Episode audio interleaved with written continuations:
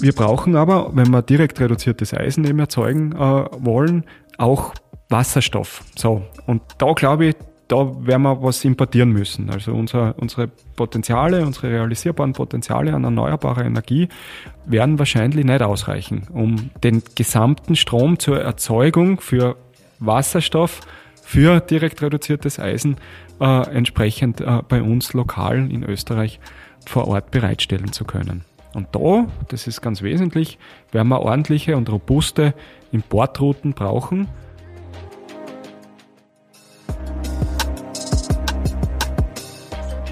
Hallo und herzlich willkommen bei Petterjoule, dem Podcast der österreichischen Energieagentur. Mein Name ist Christoph Dollner-Gruber. Neben mir sitzt Laura Fanschek, die diese Folge wie die allermeisten aufnimmt und produziert.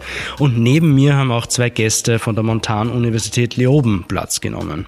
Die stelle ich gleich vor, aber vorher gehe ich noch auf den Rahmen für unsere heutige Folge ein. Innerhalb der kommenden Jahrzehnte bauen wir Österreich zu einem klimaneutralen Land um. Ich glaube, es ist klar, dass äh, diese Transformation eine gewaltige Herausforderung ist, auch in der Industrie.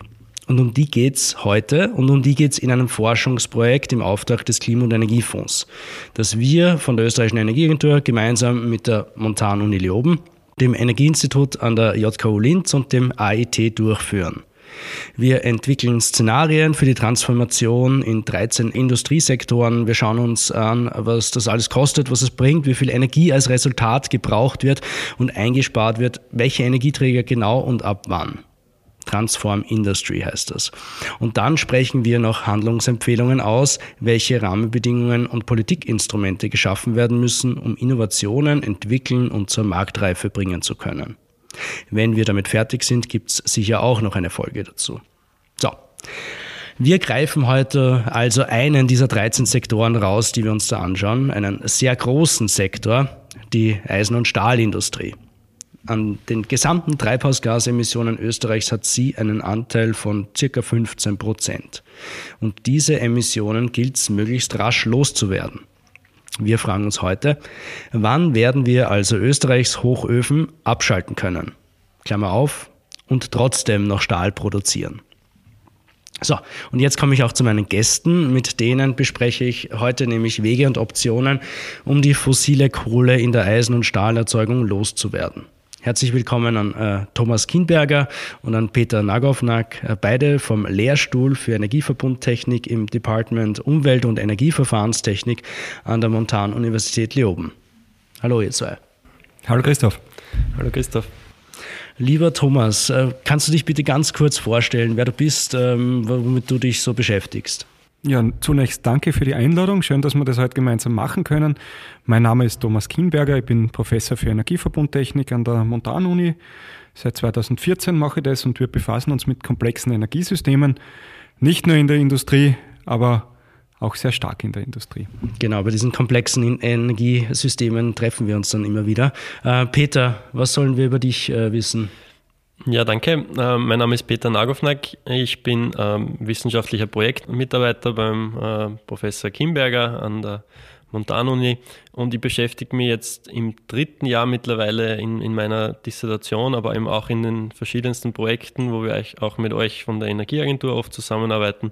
Äh, einerseits mit ähm, Energiesystemtransformation in der Industrie, aber auch ähm, was es hier zum Beispiel auf Seiten der Energieinfrastruktur dann benötigt, damit ähm, die Energiemengen in Zukunft auch äh, bei den Verbrauchern ankommen können. Genau, über das Thema sprechen wir heute noch ein bisschen über diese Energiemengen. Ähm, beginnen wir vorher noch mit einem anderen Thema. Peter, ich habe schon gesagt, äh, der Anteil ähm, der Eisen- und Stahlerzeugung an den österreichischen Treibhausgasemissionen ist relativ hoch. Äh, wie gibt es das, ähm, dass dieser Sektor so viele Treibhausgasemissionen verursacht? Wo kommen die her? Also die, die Stahlerzeugung in Österreich unterscheidet sich ähm, ziemlich stark von den meisten anderen Industriesektoren in Österreich, nämlich insofern, dass man unterscheiden muss zwischen energiebedingten Emissionen und prozessbedingten Emissionen. Energiebedingten Emissionen sind uns ähm, eigentlich allen sehr gut bekannt, indem wir eben, wenn wir etwas verbrennen, das eben kohlenstoffhaltig ist, äh, dann entsteht daraus unter anderem CO2. Und diese Emissionen entstehen also aus der Energieanwendung von äh, meist eben fossilen Rohstoffen mhm. äh, oder Ressourcen. Und auf der anderen Seite, die prozessbedingten Emissionen entstehen eben durch den Prozess, das hat also jetzt nichts mit der Verbrennung äh, zu tun im, im, im, im engeren Sinne, sondern damit, dass im Fall der Eisen- und Stahlerzeugung eben in die, das, das Eisen im, im Eisenerz zunächst gebunden ist und durch die, den Kohlenstoff, den wir einbringen, eben das Eisen von dem, von, von dem Sauerstoff äh, getrennt werden muss. Und daraus entsteht eben, der Kohlenstoff bindet sozusagen ähm, den Sauerstoff, nimmt ihn mit und dann bleibt uns mehr vom Eisen. Ah, und das ist das O von CO2 dann. Genau. Aha. Das, äh, und dementsprechend, wenn der Kohlenstoff den Sauerstoff mitnimmt, dann entsteht CO2 und das ist dann prozessbedingtes CO2 in diesem Fall. Und das okay. ist bei der Eisen- und Stahlerzeugung sehr viel. Und wo kommt das her? Also es kommt aus der Kohle dann, die man äh, verwendet, äh, um aktuell Eisen direkt zu reduzieren, also nicht direkt, sondern zu reduzieren. Genau, ja. also die, die Kohle ist in dem Fall das Reduktionsmittel, nicht eben der Energie, also ist auch der Energieträger, aber die größten, der größte Teil der Emissionen kommt aus der Kohle als Reduktionsmittel, damit wir mhm. der, den Sauerstoff vom Eisen trennen können. Vielleicht steigen wir, da, steigen wir da gleich in dieses Thema ein bisschen ein, Thomas. Äh, kannst du uns äh, aufzeichnen, skizzieren, äh, ein bisschen durch diesen Prozess führen, wie ähm, Stahl aktuell hergestellt wird? Ja klar, das, was Peter Nagovnak gerade erklärt hat, ist die sogenannte Primärstahlroute. Und das ist die, die man in Österreich bei der Föst, bei den zwei großen Standorten in Linz und in Donauwitz eben heute ähm, einsetzen. Nicht nur dort äh, im Übrigen, sondern auch weltweit. Mhm. Ich glaube, so circa 85 Prozent des gesamten Stahls, der weltweit erzeugt wird, kommt aus dieser Primärroute. Ja, und wie funktioniert die jetzt? Äh, bei der Primärroute gibt es mehr, mehrere ganz wesentliche äh, Teilprozesse. Das Wichtigste, das weiß man wahrscheinlich, ist der Hochofen. Äh, Im Hochofen passiert genau das, äh, das der Peter Nagovnak gerade skizziert hat.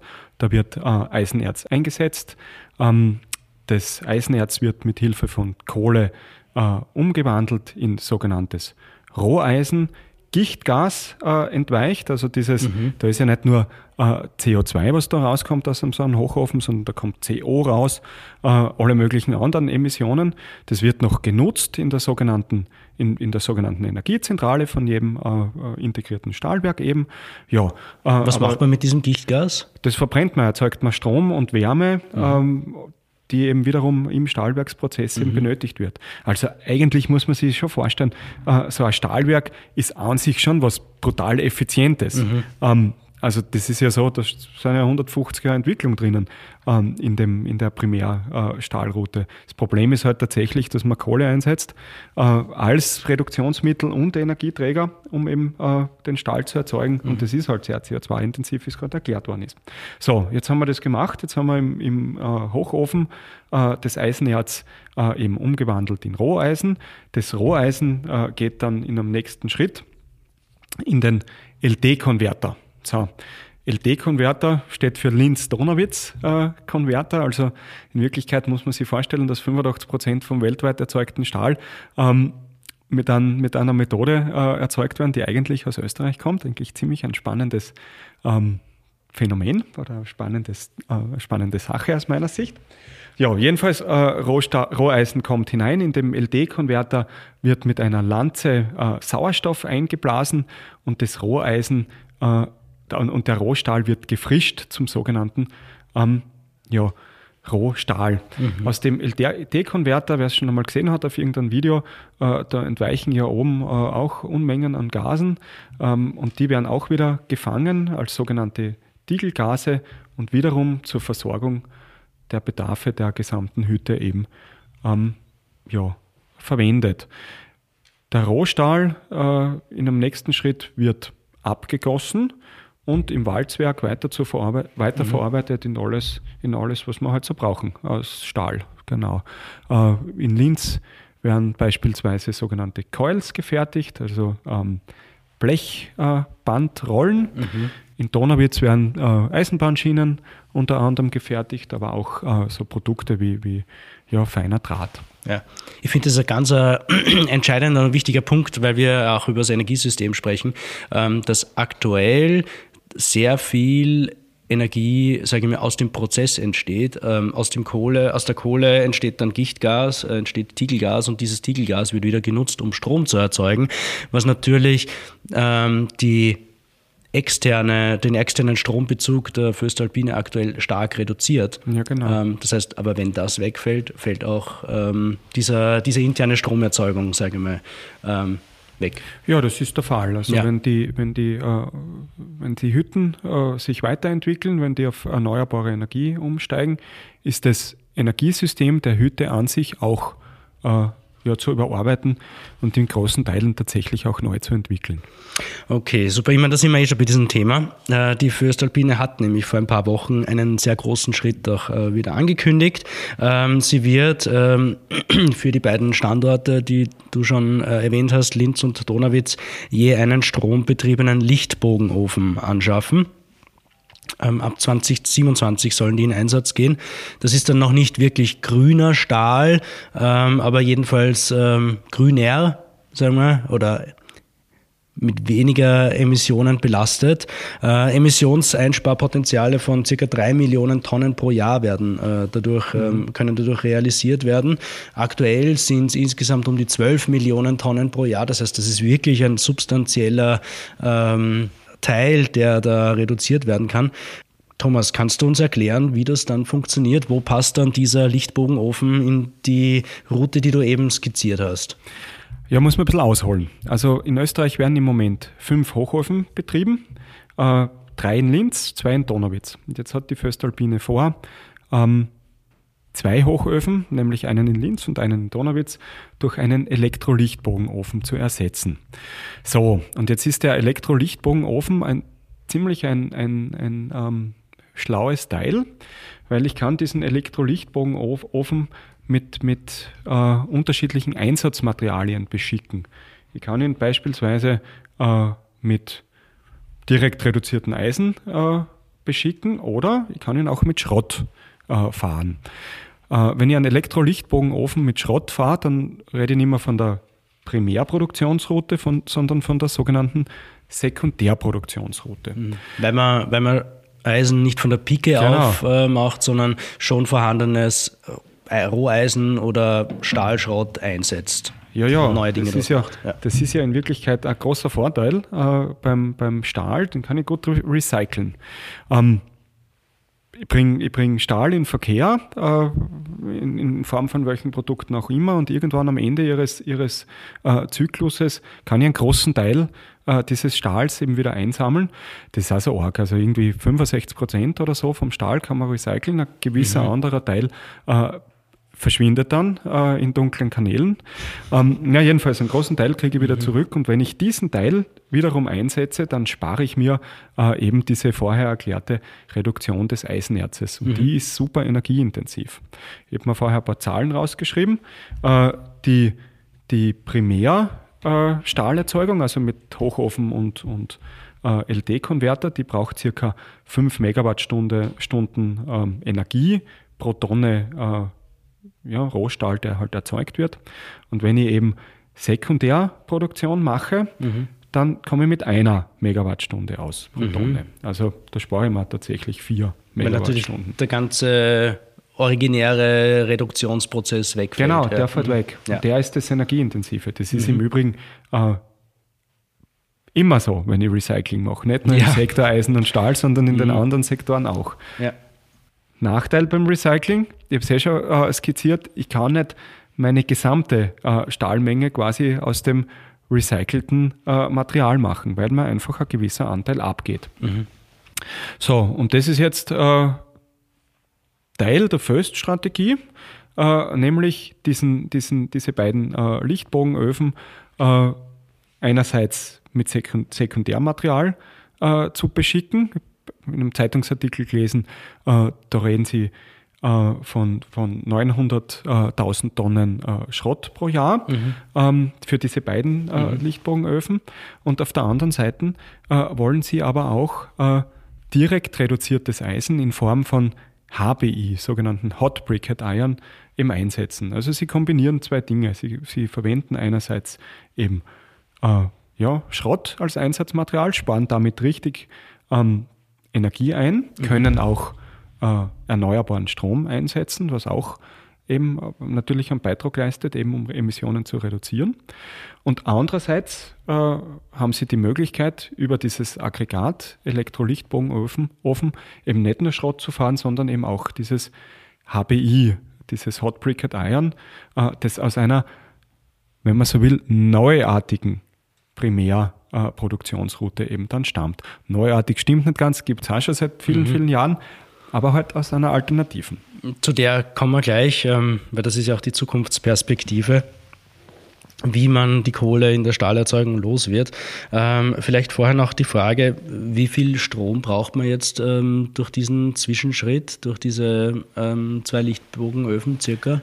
Ja, diese zwei Lichtbogenöfen, die brauchen circa 600 bis 700 Gigawattstunden jeder pro Jahr. Mhm. Äh, Anschlussleistung pro Lichtbogenofen circa 200 äh, MW.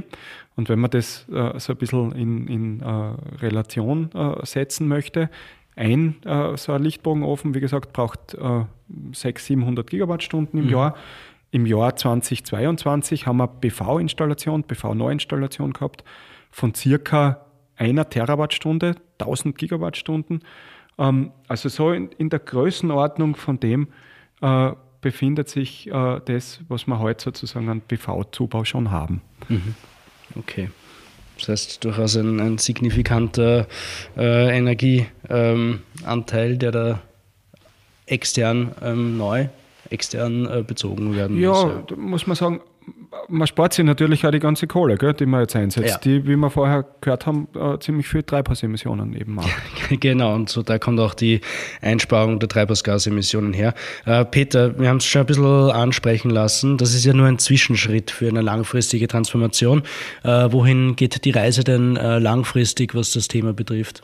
Ja, ich glaube, da kann man, wenn wir uns die Szenarien anschauen, die im, in dem Projekt Transform Industry von dir schon angesprochen worden mhm. sind oder auch die wir schon in, in, Vorprojekten, zum Beispiel im New Energy for Industry äh, Projekt uns, uns erarbeitet haben. Das ist NEFI, oder? Genau, NEFI. Ja. Mhm. Ähm, da versuchen wir ja auch eben für die Industrie äh, mögliche Transformationspfade zu, zu modellieren. Und wenn man dies, äh, den Anspruch beibehält, dass man sagt, man möchte eben auch Primärstahl äh, erzeugen, äh, dann ist die Technologie, die eben jetzt äh, sehr gut möglich ist, dass man die, Elektro, die, Elekt, äh, die äh, Elektrolichtbogenöfen, die eben schon erster Schritt sind jetzt, so wie es von der Föstalpine angedacht sind, ähm, zusätzlich eben mit einer Direktreduktionseinheit sozusagen ausstattet und über diese Direktreduktion in Verbindung mit Elektrolichtbogenofen äh, die, äh, die bisher verwendete Route von Hochofen und äh, LD-Konverter äh, durch, durch diese Direktreduktion ERF-Route, Elektrolichtbogenofenroute, mhm. ersetzt. Und das muss man eben Schritt für Schritt machen. Also man kann ja äh, muss dann Hochofen für Hochofen, Kapazität dieser Hochöfen eben mit berücksichtigen, die rausnehmen und dann von der Produktion dementsprechend dann durch die neue Route, durch die alternative Route ersetzen. Mhm.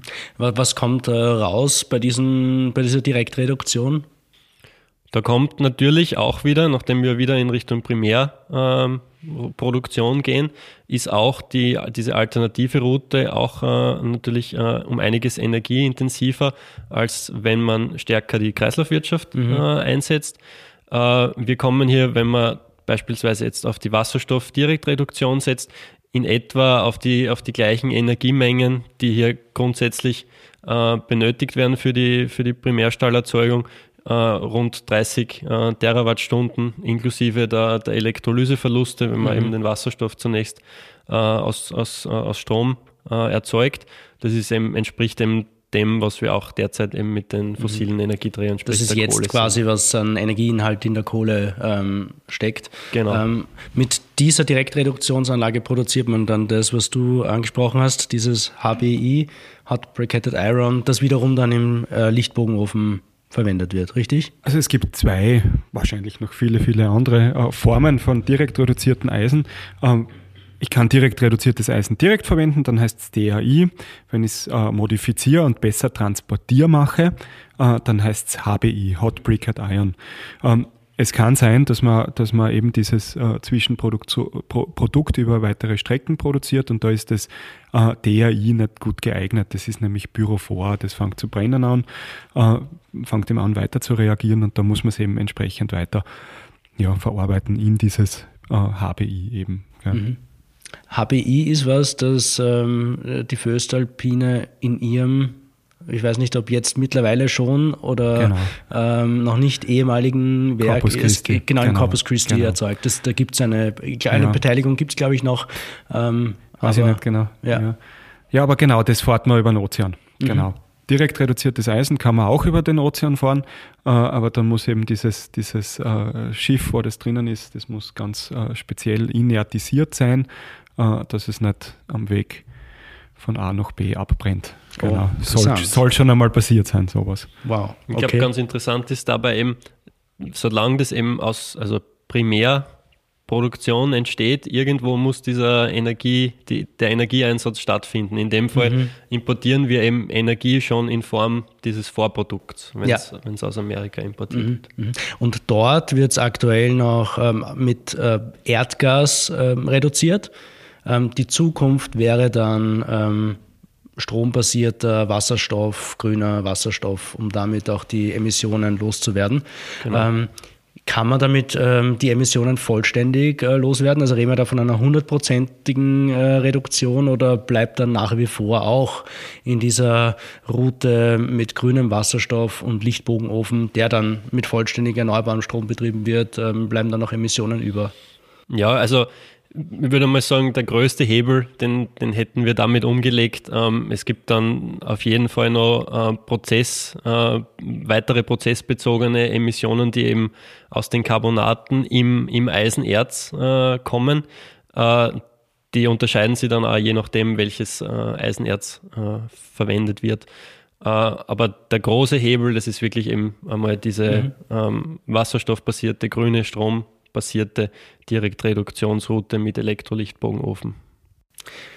Jetzt haben wir gehört, die Eisenerze spielen da auch eine Rolle. Thomas, ähm, gibt es da irgendwelche speziellen Anforderungen, wenn man an Direktreduktion äh, denkt, an diese Erze? Mhm, ja, klar.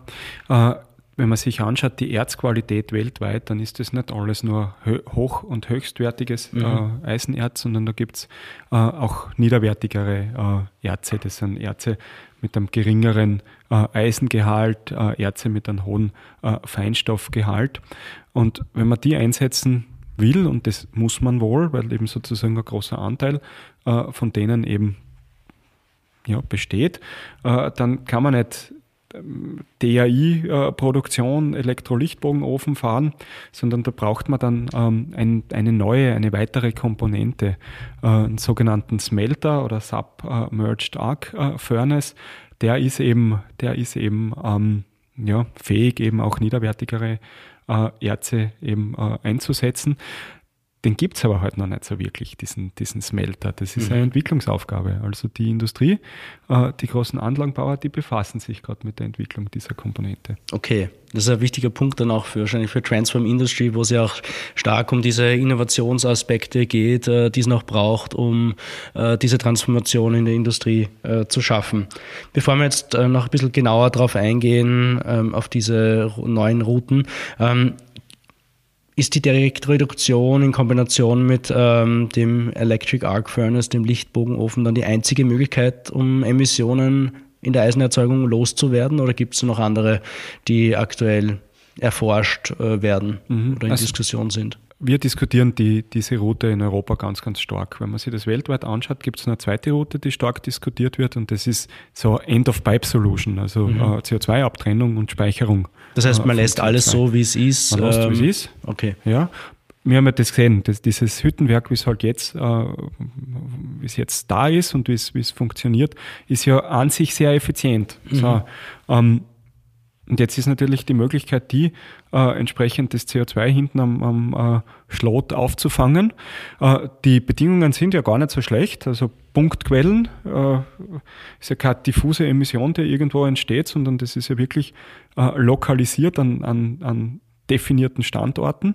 Äh, die Föstalpine in Linz ist übrigens eine der Top 10 CO2-Emittenten als Punkt in Europa. Mhm. Ähm, ja, und jetzt könnte man, sich, könnte man sich ja äh, denken, man scheidet dort einfach das CO2 ab ähm, und bringt es irgendwo hin. Zwei, zwei Sachen, einfach und irgendwo hin. Ja, genau. nicht einfach und äh, wahrscheinlich auch nicht irgendwo hin. Genau. Ähm, ja. ja. Zumal, äh, also wenn man sich vorstellt, 12 Millionen Tonnen CO2 pro Jahr, lass es in, äh, an diesem Standard halt 9 sein, ähm, so viel Platz braucht man auch erstmal, um äh, diese 9 Millionen Tonnen irgendwo verpressen äh, zu können. Ja, ja ich, ich, bin jetzt nicht ganz der, der äh, Experte, äh, wie, das, wie das weltweit ausschaut. In Europa, also in Österreich schauen wir es uns jetzt gerade an in einem Forschungsprojekt, Cactus heißt es, mhm. wie groß eigentlich wirklich die Reservoire sind, wo wir eben CO2 einspeichern könnten. Mhm.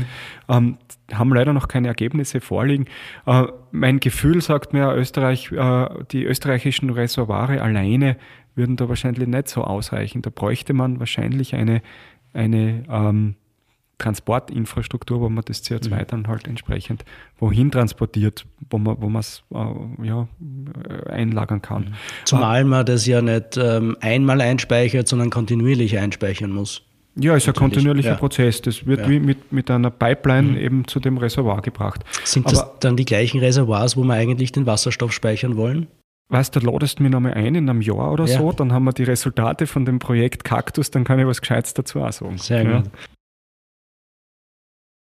Gut, dann ähm, verschieben wir das Thema auf äh, später. Kommen wir zurück zur Eisen- und Stahlerzeugung in Österreich. Ähm, jetzt haben wir es eh schon ein bisschen skizziert. Äh, was braucht es, um diesen Weg zu realisieren? Ähm, was äh, braucht ähm, die Eisen- und Stahlerzeugung, um tatsächlich auch ähm, dann umstellen zu können, sukzessive umstellen zu können, äh, von Hochöfen, äh, die Hochöfen ab, abschalten zu können. Wie schaut die Zeitschiene dafür aus, Thomas? Ich kann einmal, ich kann einmal ein bisschen äh, technisch äh, skizzieren, mhm. was, man, was man braucht. Also wir haben das eh vorher äh, ganz kurz schon gehört. Wenn ich einen Lichtbogenofen umstellen will oder einschalten will, dann mhm. brauche ich 200 äh, MW zusätzliche Netzkapazität. Wenn ich sozusagen mhm. die Kapazität der Föst erhalten will mit, den, mit der produzierten Stahlmenge, brauche ich ein Vielfaches eben dieser, dieser äh, 200 MW. Ich sage jetzt einfach ganz salopp, ein ja. Fünffaches an elektrischer Kapazität. Das heißt Netz. Netze. Mhm. Netze, Netze, Netze. Das ist ganz ein wesentlicher Punkt. Ähm, zusätzlich brauche ich natürlich noch äh, den entsprechenden erneuerbaren Ausbau. Ähm, den Strom, der durch den diese Strom, Netze fliegt. Genau, ich bin ja da ganz positiv, weil man sieht ja, äh, was da, was da äh, in den letzten Jahren wirklich weitergegangen ist äh, mit, mit Winderzeugung, mit PV-Erzeugung. Natürlich, das muss noch viel schneller gehen. Ähm, ja, aber die Strommenge, die man dann in der zukünftigen Hütte braucht, ich glaube, das werden wir schaffen.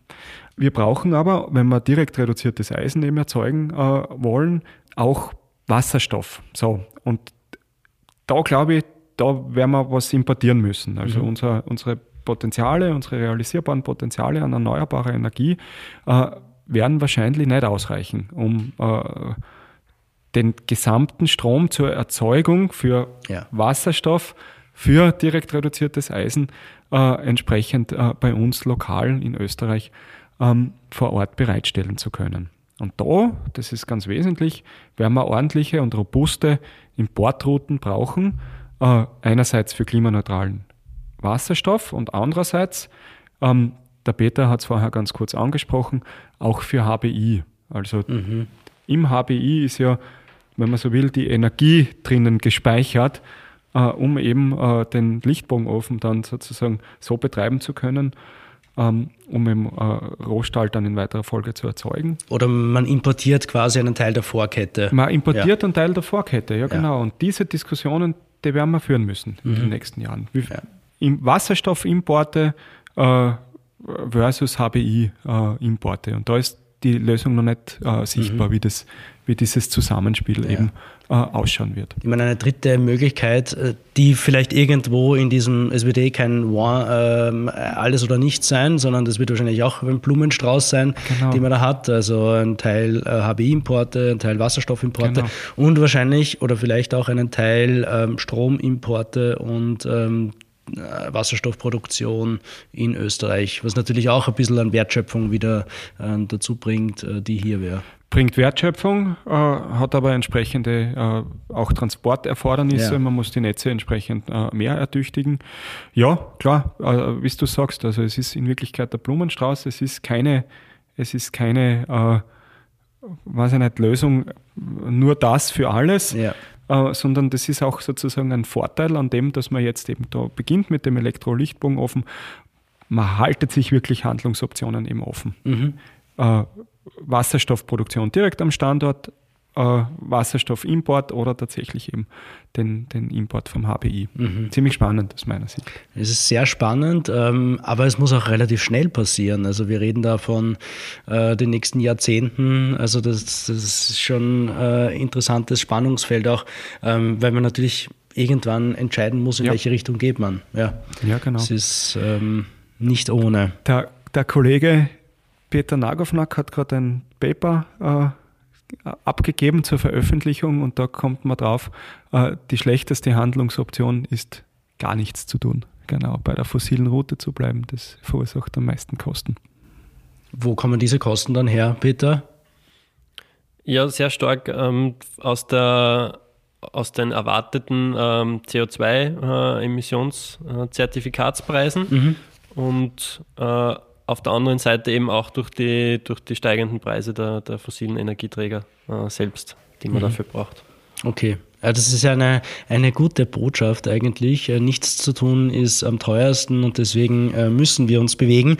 Ähm, es drängt sich aber natürlich auch die Frage auf, wir reden von eben stärkerer Kreislaufwirtschaft, ähm, Substitution vielleicht von Stahl durch andere äh, Elemente. Ich habe letztens gehört von ähm, Carbon-verstärkten Beton statt Stahlbeton.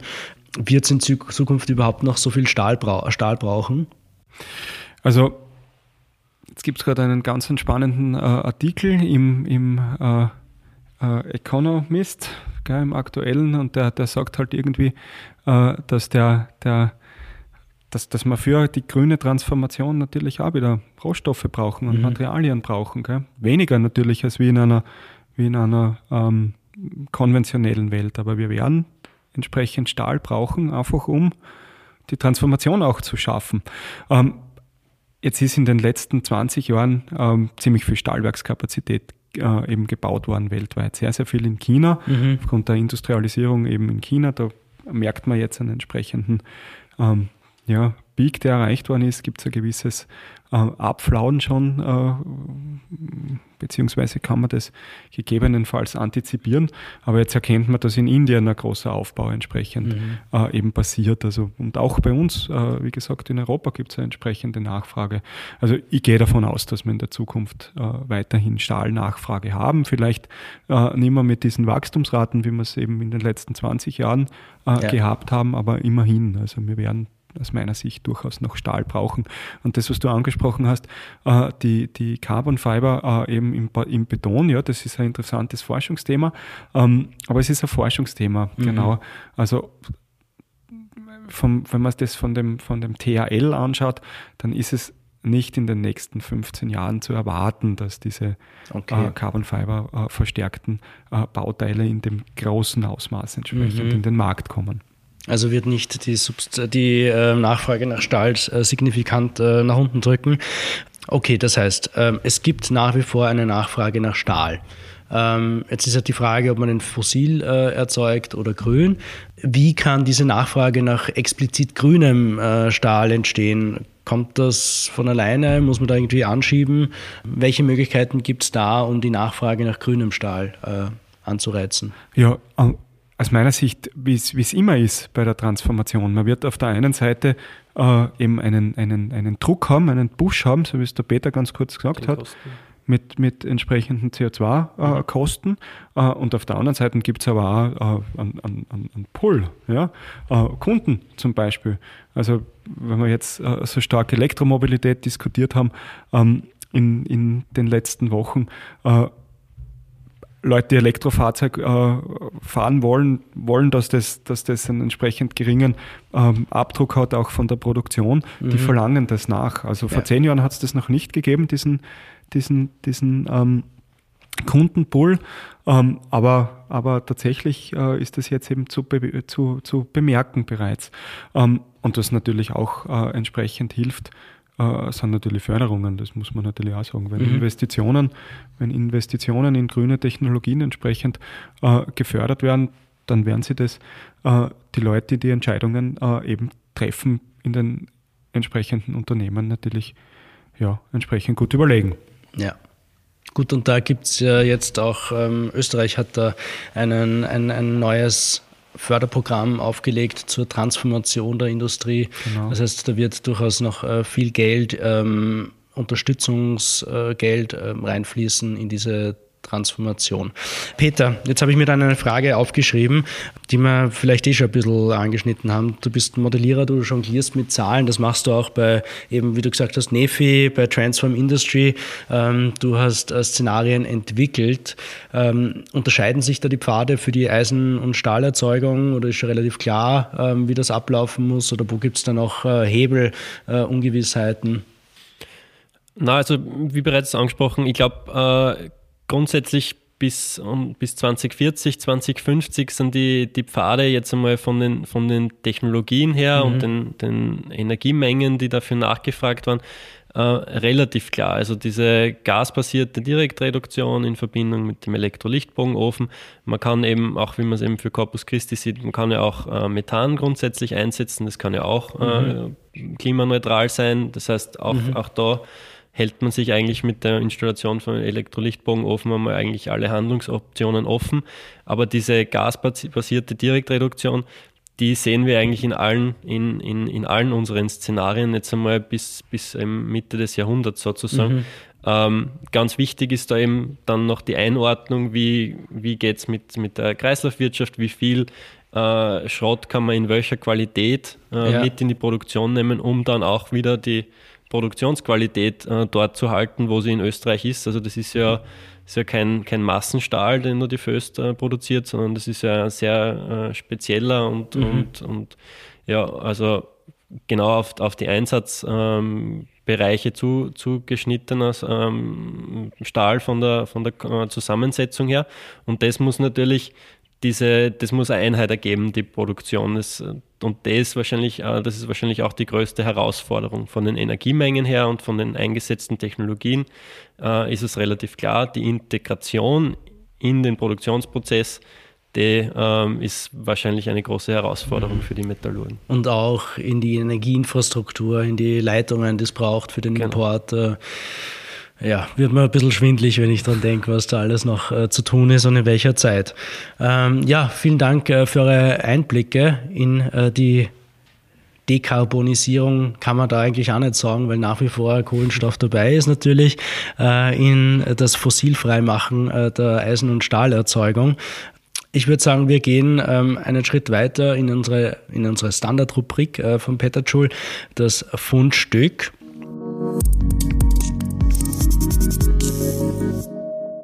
Jeder erzählt kurz was über eine erwähnenswerte Zahl, ähm, einen Artikel, eine Studie, die einem untergekommen ist.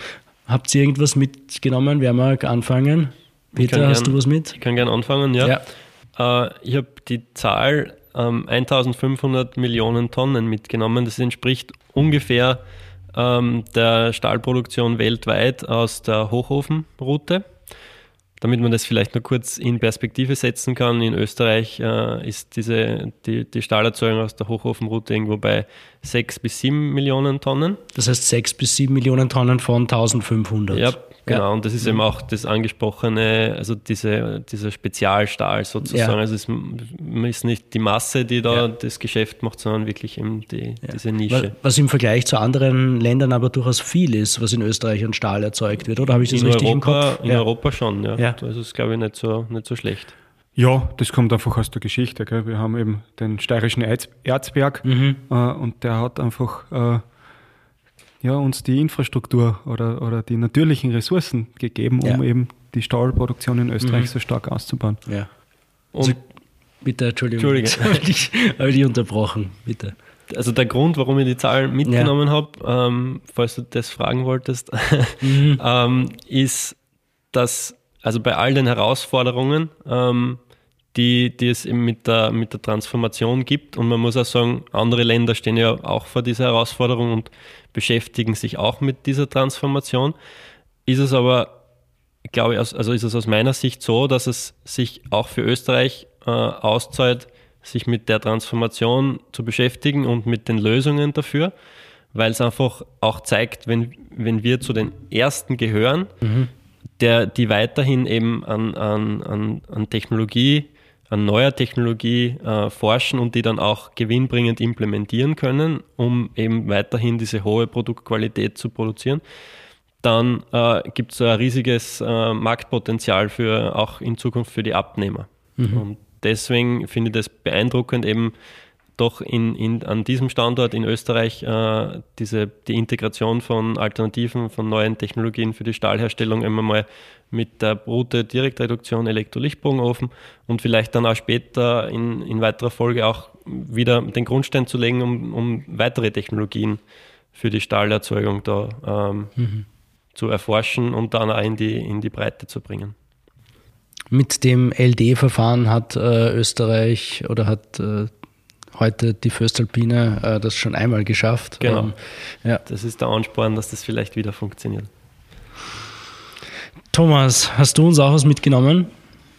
Ähm, ich habe auch was mitgenommen und zwar habe ich am Wochenende, wie gesagt, einen, einen mhm. super spannenden Artikel gelesen im, im Economist, äh, der heißt Hack Pylons, not Trees. Und das war aus meiner Sicht, Aha. also Pylonen, Netz, äh, ist es gegangen. Ne, das, äh, Strommasten. Strommasten, okay. genau.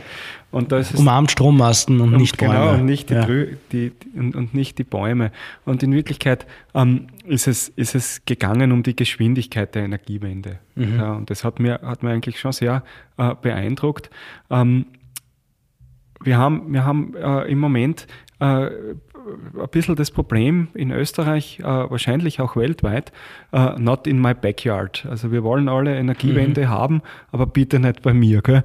Äh, und da müssen wir wegkommen. Und eigentlich ist, ist die, die Kernaussage dieser Studie äh, die gewesen, dass der Umweltschützer unserer Zeit tatsächlich äh, bauen muss. Ja, der muss, der muss was verändern. Und wir müssen allen, allen äh, Einspartendenzen, äh, alle Einspartendenzen mit betrachtet. Wir müssen die Infrastruktur umbauen, wir müssen die Prozesse umbauen. Und wie gesagt, da können wir uns es nicht erlauben, nichts zu tun. Wir müssen sozusagen schneller werden, wir müssen äh, Dinge äh, ja wirklich in die Breite bringen, wir dürfen sie nicht mehr verzögern. Und das war aus meiner Sicht äh, ein ziemlicher cooler Artikel, hat man mhm. ziemlich aus der Seele gesprochen. Genau. Mhm. Hack Pylons, not trees. Okay. Genau die, sie müssen bauen, aber nicht im Sinne von, dass sie tatsächlich äh, Schraubschlüssel äh, und Hammer in die Hand nehmen. Wäre natürlich nicht schlecht, wenn man diese Richtung dazu, einschlägt, ja. aber es braucht wahrscheinlich ähm, auch eben äh, Analysten, Modellierer äh, und Strategen dahinter oder die Betriebswirtschafter, die sich ähm, darüber Gedanken machen, wie man das bestmöglich realisieren kann. Aber mhm. natürlich, ähm, Fachkräftemangel ähm, haben wir und das braucht auch die Menschen, die mit ähm, Schraubenschlüssel und äh, Rohrzange sowie, äh, was braucht der Elektriker, ein, ein Schraubenzieher, Phasenprüfer, Phasenprüfer äh, durch die Welt gehen. Gut, mein äh, Fundstück äh, passt auch zum Thema. Ähm, vor kurzem bei uns aufgeschlagen, der Valentin Vogel. Er hat jetzt ähm, ein paar Jahre in Lund in Schweden äh, studiert. Und Schweden ist ja auch eines der Länder, die sich ähm, sehr stark mit der Dekarbonisierung, ja, ich mache jetzt den Fehler nicht mehr, von der Dekarbonisierung der äh, Stahlerzeugung äh, zu sprechen. Sein, äh, seine PhD-Thesis äh, hat den Titel Steel Beyond Coal, also das Stahl nach der Kohle. Äh, und er beschäftigt sich in vier Papers ähm, mit der Frage, wie genau das funktionieren kann, äh, die Umstellung der Eisen- und Stahlerzeugung in einer globalen Perspektive.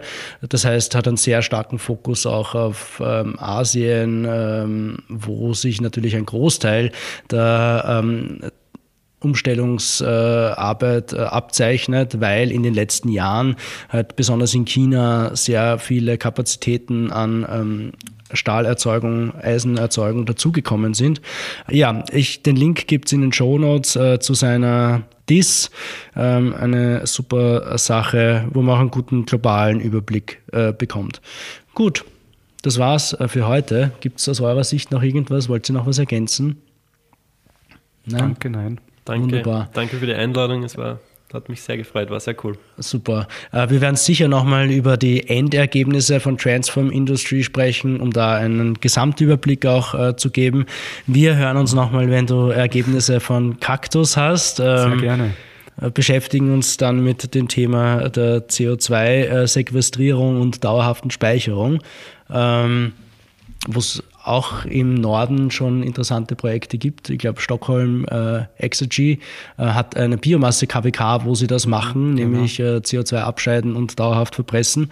Ähm, ist eine Möglichkeit, um negative Emissionen dann äh, zu erzeugen. Ähm, aber dazu mal später. Vielen Dank äh, an euch fürs Kommen. Vielen Dank an Laura fürs ähm, Aufnehmen und Produzieren. Das war's. Peter Schul, dem Podcast der Österreichischen Energieagentur.